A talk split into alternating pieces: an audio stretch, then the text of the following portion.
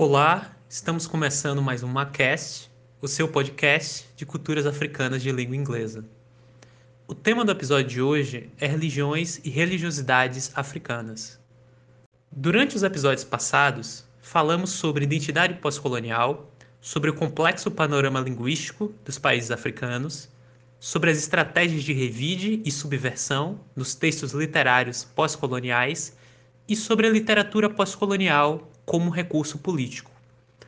Mas ainda não tivemos a oportunidade de focar na questão das religiões tradicionais africanas, que ainda influenciam bastante as produções artísticas contemporâneas.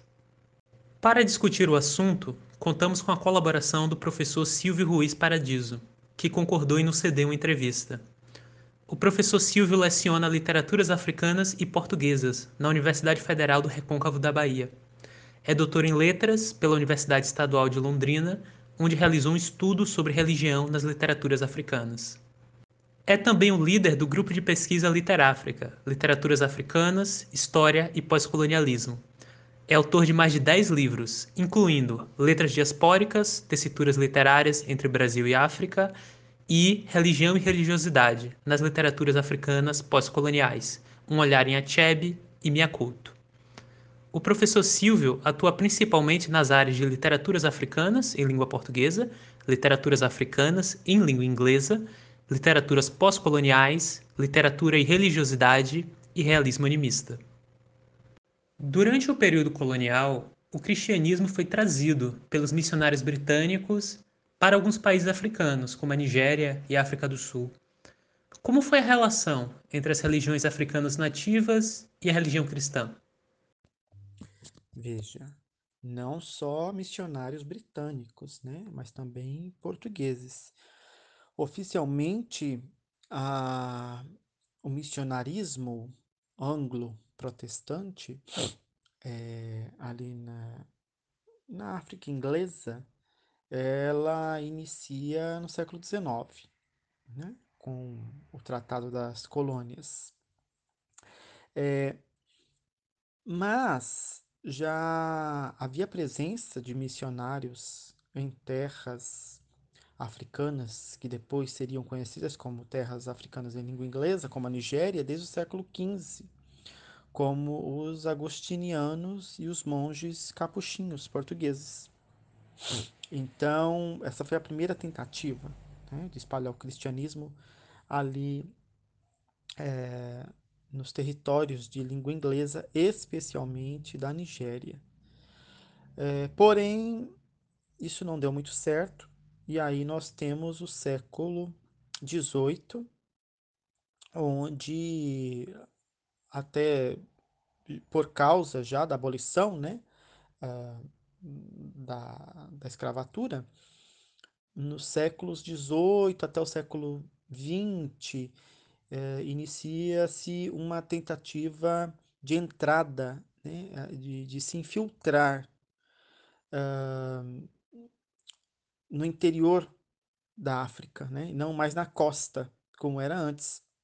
E aí, para isso, surgiu uh, no século, no comecinho do 19, 1800 mais ou menos, a Church Missionary Society, CMS, que era um grupo de sociedades evangélicas, predominantemente da comunidade anglicana, mas também tinha outras igrejas protestantes, cujo objetivo era o proselitismo, não é? ou seja, a conversão. É, como foi essa relação com as religiões tradicionais africanas? Inicialmente, hum, curiosamente, no início não foi algo muito violento no ponto de vista simbólico, ideológico, de pensamento religioso, uh, muitas religiões tradicionais, muitos povos, muitas etnias, muitos grupos étnicos já tinham concepções muito parecidas, como, por exemplo, a ideia de um Deus criador, é, a ideia de um, de um filho heróico ou né, semidivino, é, ritos, de passagem, ritos funerários. Então, né, eh, até que não há um conflito muito grande isso. Mas a partir do momento em que alguns conceitos passam a ser transmitidos para esses povos, como por exemplo a ideia de pecado, a ideia de inferno, a ideia de salvação, é, isso começa a ter um conflito muito sério entre esses dois grupos. Porém, o conflito maior se deu a partir do momento que a religião cristã começa a defender a inferioridade racial dos africanos como uma justificativa para a, a escravidão. Escravidão essa que estava sendo, inclusive, a, sendo abolida. Né? Mas a, a ideia de uma pseudo-inferioridade racial, ela foi durante muito tempo o cerne da catequese cristã, uh, justamente para se defender uma ideia de superioridade do europeu e superioridade do cristianismo frente aos outros povos. E qual foi a importância das religiões tradicionais para as literaturas africanas? De que forma as literaturas africanas foram influenciadas pelas tradições e crenças pré-coloniais? Bem, a importância das religiões tradicionais para as literaturas africanas é essencial. Né? Uh, as literaturas africanas elas foram influenciadas pelas tradições religiosas pré-coloniais a partir do momento em que as literaturas africanas elas começam a clamar por uma diferença, por uma, por uma estética diferenciada frente a outras manifestações literárias, como a literatura europeia. Então, uma dessas marcas de diferenciação uh, que vai fazer com que essa estética literária africana uh, acabe sendo uma estética diferente, que ao mesmo tempo é, é muito definida né, dentro do que se entende por literatura africana, é um pouco a ideia presente no, no pensamento religioso africano. Né? Há um, um, pesquisador, um grande pesquisador chamado Salvato Trigo, que ele diz que o texto literário africano é, tem, abre aspas, né, sua africanidade latente quando procura inspiração no tradicionalismo religioso. Isto é, no animismo, né, que é o termo que ele dá. É, e aí a, a gente percebe que muitos escritores africanos, em especial da África inglesa, como o Daniel Faguna, uh, o Chinua Achebe, o Wole Soyinka, Benocre, enfim, eles passam a ter uma inspiração no tradicionalismo religioso. Né?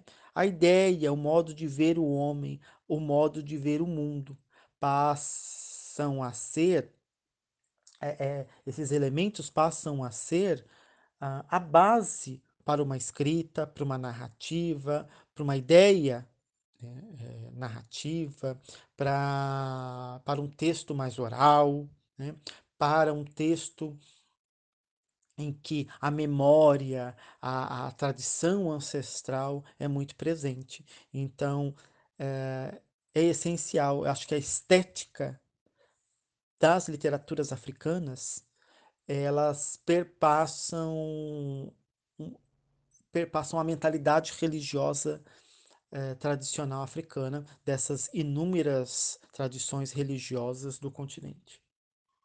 Certo. E já que estamos falando de estética, isso nos leva à próxima pergunta. O professor tem falado e escrito muito sobre o realismo animista, o pensamento animista, a estética literária animista. O que seria o animismo? E de que forma ele surge no contexto das literaturas africanas?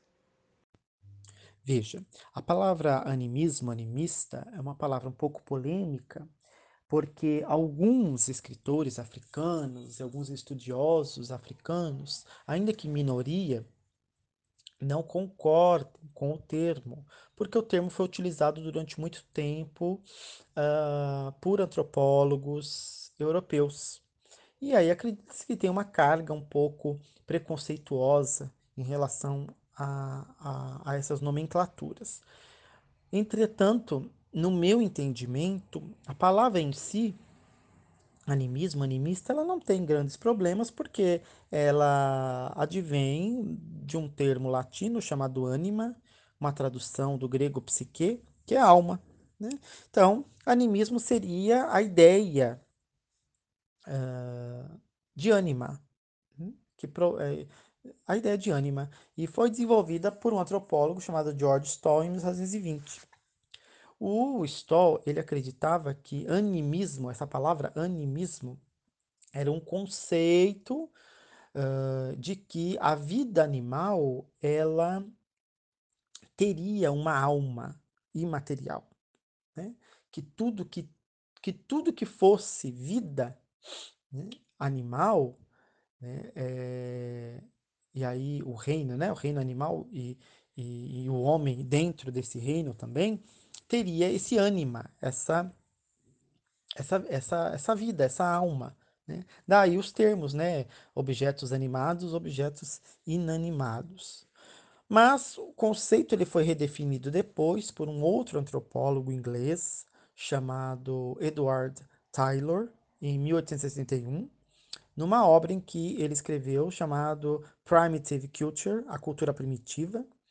E a ideia de animismo para o Taylor seria de que todas as coisas teriam ânima, alma, né? espírito. E isso vem muito ao encontro em relação aos cultos, aos cultos tradicionais africanos, porque a ideia das, das muitas religiões tradicionais africanas é a ideia de que as coisas possuem ânima, não só os homens, não só os animais, mas as plantas, os objetos, as pedras, as manifestações da natureza, como a chuva, o raio, enfim, a própria terra, a própria água, tudo isso teria espírito. Tendo espírito, né, pode muito bem é, receber sacrifícios e receber culto. E aí, no, no mundo religioso africano, essa ideia ela perpassa em, em ritos, em tradições, em costumes, e isso é muito forte. Nós vamos dar o nome a esse pensamento de inconsciente animista. Então, inconsciente animista é a ideia, essa ideia é, inconsciente de um, de um inconsciente coletivo entre as centenas de, de etnias africanas de que a, a, as coisas, os animais, a, as plantas, as estrelas, a lua, o sol, a água, a terra, enfim, tudo isso estaria interligado por algo em comum. Esse algo em comum seria esse ânima, essa alma. Né? É, essa é uma ideia. Muito bem. Uh, a partir disso, começou a se entender de que essa visão particular africana em relação à alma, ao próprio inconsciente animista, ele daria uma, uma, uma ideia uh, para vários termos, né, como civilização, família, ancestralidade, força, morte, diferente de qual a civilização ocidental tem. Porque é, a partir do momento que você está dentro do inconsciente animista, alguns conceitos passam a, a, a ter um significado diferente. Isso faz com que a gente entenda que o modo de ver o mundo, o modo de ver o homem para as sociedades africanas é diferente do modo de ver o mundo e de ver o homem das sociedades europeias. E isso aí na literatura acaba tendo um embate a partir do momento em que alguns termos já conhecidos da literatura, como por exemplo o realismo mágico, o realismo maravilhoso, que são, uh, uh, são propostas estéticas para se classificar o insólito. O que, é um insólito? O insólito é aquilo que causa espanto, causa admiração, é, é, é o, o, o, exótico, que está além da natureza, que está além da realidade do, sobre, do sobrenatural. Né? É, que é, é, muito comum na literatura europeia e também na literatura latino-americana. E aqui na literatura latino-americana ele vai receber outro nome, né? Que é o mágico maravilhoso. E na Europa, é, o, o, o, o, fantástico. Muito bem. Uh, e aí se pensou que esses termos não podem ser usados na literatura africana, porque algo que acontece dentro do texto africano não necessariamente é fantástico, é mágico, é, maravilhoso. Né? Por quê? Porque a ideia do que é mágico, fantástico, uh, maravilhoso, está dentro de uma ótica muito exótica, de um olhar exótico não africano. E aí surgiu a necessidade de ter um termo próprio para a literatura africana. E aí, um dos primeiros que começaram a discutir sobre isso foi um escritor angolano chamado Henrique Abrantes, em que ele diz que essa realidade ela não é mágica, né? mas seria animista.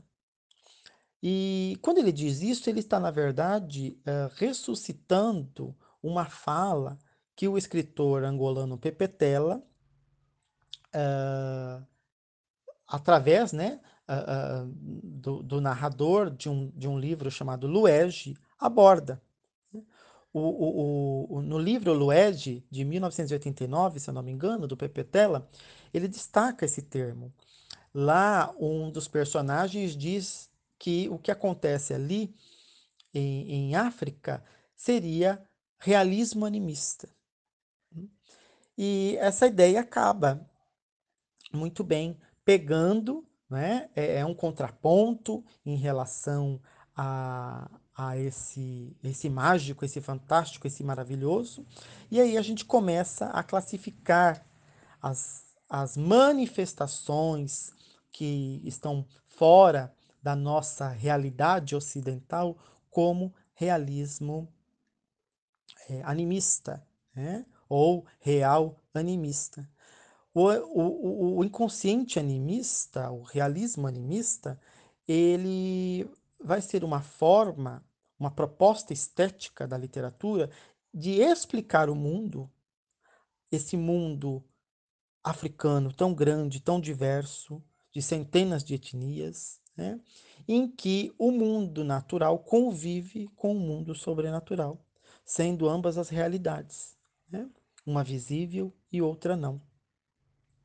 E aí, uh, muitos escritores vão se assumir enquanto escritores né, é, do realismo animista. É ainda um termo é, muito novo, ainda está sendo discutido, ainda está sendo problematizado, mas a gente vê muito esse real animista na obra de escritores africanos de língua portuguesa e língua inglesa, né? Uh, da língua inglesa eu cito Benocre, Chinua Achebe, Soyinka, como, como eu havia dito. Uh, na África inglesa, em especial, há alguns estudos com um termo parecido, porque o, o termo realismo animista ele provém uh, de um escritor africano de língua portuguesa, que é o Pepe Tela.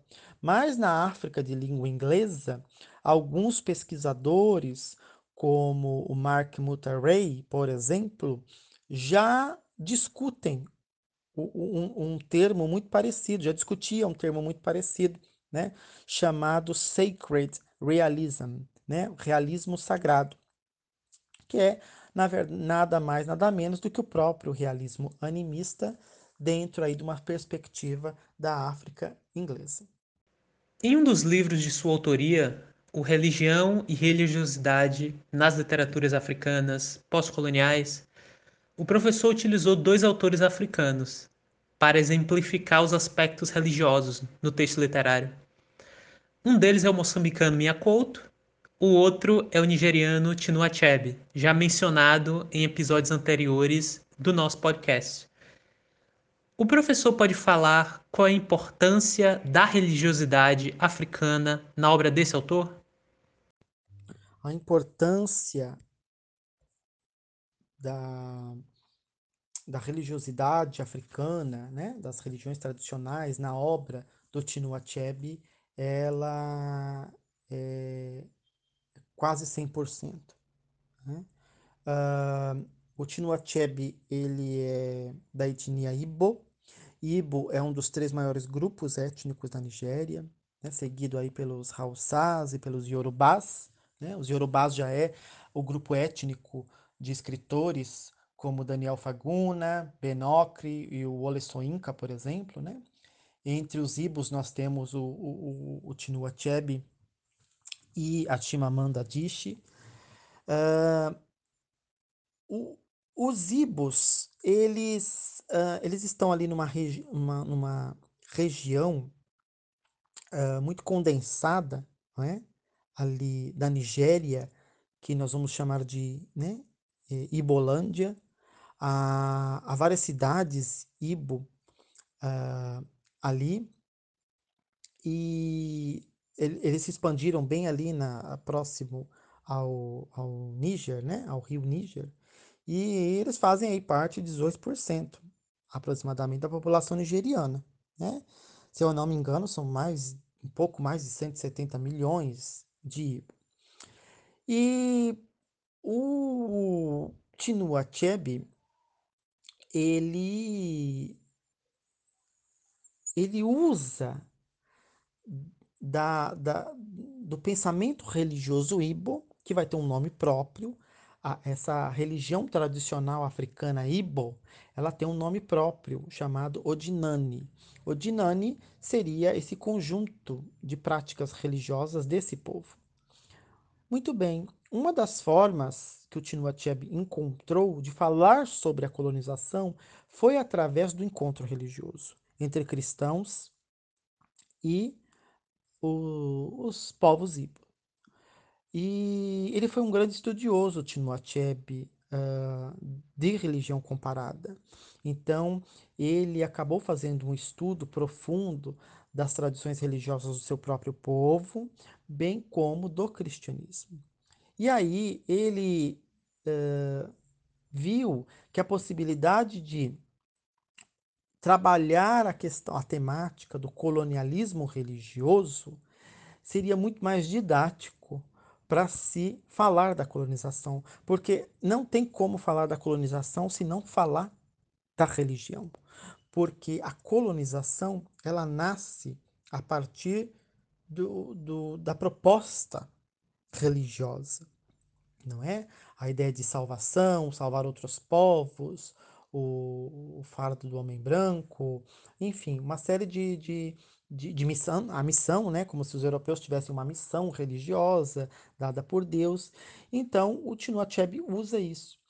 E ele faz isso de uma forma muito, uh, muito genial nos romances uh, O Mundo se Despedaça, né, Things Fall Apart, e A Flecha de Deus, Or of God, em especial esses dois, eu, eu acho, que, é o, é o, são os que mais são os romances que mais apresentam esse elemento religioso, e ao mesmo tempo que ele apresenta a cultura religiosa Ibo, ele mostra o, o, o, contato desse pensamento religioso da sua tradição com o pensamento religioso cristão. Né? E aí a gente pode ver o choque. Né? Eu acho que em Things Fall Apart, por exemplo, o próprio título, né, é, as coisas se despedaçam, as coisas né, desmoronam, é justamente isso. É a consequência de, dois, de duas formas de pensar tão diferentes. A forma de pensar cristã e a forma de pensar é, das, das, religiões tradicionais africanas. Né? No caso, neste caso aqui, o Odinani. E não é só nos romances. O Chinua Achebe ele usa também essa, essa riqueza cultural religiosa do seu povo nos contos também. Há um conto do Chinua Achebe que eu gosto muito, se chama The Sacrificial Egg, o ovo do sacrifício, em que ele novamente trabalha essa temática, né? Como o pensamento religioso Ibo se choca com o pensamento europeu uh, cristão, científico, né, cartesiano, e aí, obviamente, sempre há uma tensão, há um conflito e que mostra aí de alguma forma a, a, os pontos extremamente negativos da colonização. E para finalizar, eu te pergunto: os aspectos religiosos ainda são um recurso importante para a literatura africana da atualidade? O professor pode falar se a temática ainda é considerada relevante ou se houve alguma mudança nas produções literárias em relação a esses temas? Olha, uma boa pergunta. Os aspectos religiosos, eles ainda são um recurso importante para a literatura africana na atualidade. Porém, uh, percebemos um afastamento de muitos autores dessa temática ainda que há exceções, não é? é? por exemplo, uma escritora africana de língua portuguesa, Paulina Chiziane, ela, de um, de um tempo para cá, ela reforçou mais ainda a presença dessa mentalidade, dessa religiosidade tradicional africana em sua literatura. Né? Ainda que já no sétimo juramento ela aborde a, as religiões tradicionais de Moçambique, né? em 2013, com o, o livro dela, que ela faz em parceria com um curandeiro chamado Rastapita, chamado Por Quem Vibram os Tambores do Além, e depois em 2015, se eu não me engano, uh, em Goma Yeto, o curandeiro e o Novo Testamento, uh, a presença é, do curandeirismo, do curandeiro, das religiões tradicionais, do pensamento animista, é muito forte, começa a ficar mais forte ainda na literatura dela. Porém, muitos escritores é, acabam querendo se afastar um pouco do tema por achar que este tema uh, podem, de alguma forma, mostrar ao, ao leitor ocidental uh, uma homogeneidade de África, como se a África uh, fosse só aquilo, como as manifestações uh, religiosas tradicionais fosse a única forma de crer no continente africano. Os escritores agora da contemporaneidade, eles querem falar de outras coisas, é claro. Mas ainda a gente vê, claro, esse pensamento tradicional ele, ele ainda é forte. Só que ele, ao meu ver, ele passou por uma ressignificação. Ele está sendo apresentado de uma forma mais simbólica, de uma forma mais metafórica. No caso do, do, dos autores africanos de língua inglesa, eu estou aqui lembrando de dois, dois autores, como por exemplo a Kwekwe Emezi, que escreveu Freshwater, um, Água Fresca, né? Uh, em português, que vai falar um pouco sobre uh, a questões de gênero, sobre a, a ideia do não binário, a questão, a própria questão mental de se viver em dois mundos mas obviamente a partir de um pensamento de uma entidade Ibo chamado Ogbandi. O Ogbandi ele é um conceito da espiritualidade Ibo, diz respeito a, a um, um tipo, né, uma tipologia de espíritos que não querem viver, não querem nascer. Então, eu acho que de alguma forma, Emese está ressignificando essa temática religiosa né, dos Ogbandes no seu, no seu romance Freshwater. A mesma coisa é o, o escritor o Shigozi Obioma com o livro Fisherman, o The Fisherman, né, Os Pescadores, em que ele não vai falar diretamente sobre o, as religiões tradicionais ali do seu país, da Nigéria, mas ao ler a gente percebe como a mentalidade, o inconsciente animista que eu já havia dito aqui para vocês, ele faz parte daquela sociedade, ainda que já seja uma sociedade cristianizada. Nós vemos no, no romance personagens que são cristãos, mas que ainda possuem superstições, medos e um pensamento muito enraizado dentro da, do universo religioso tradicional. E isso acaba trazendo um conflito para a narrativa, né, que é, acaba aí é, finalizando né, para o final do enredo.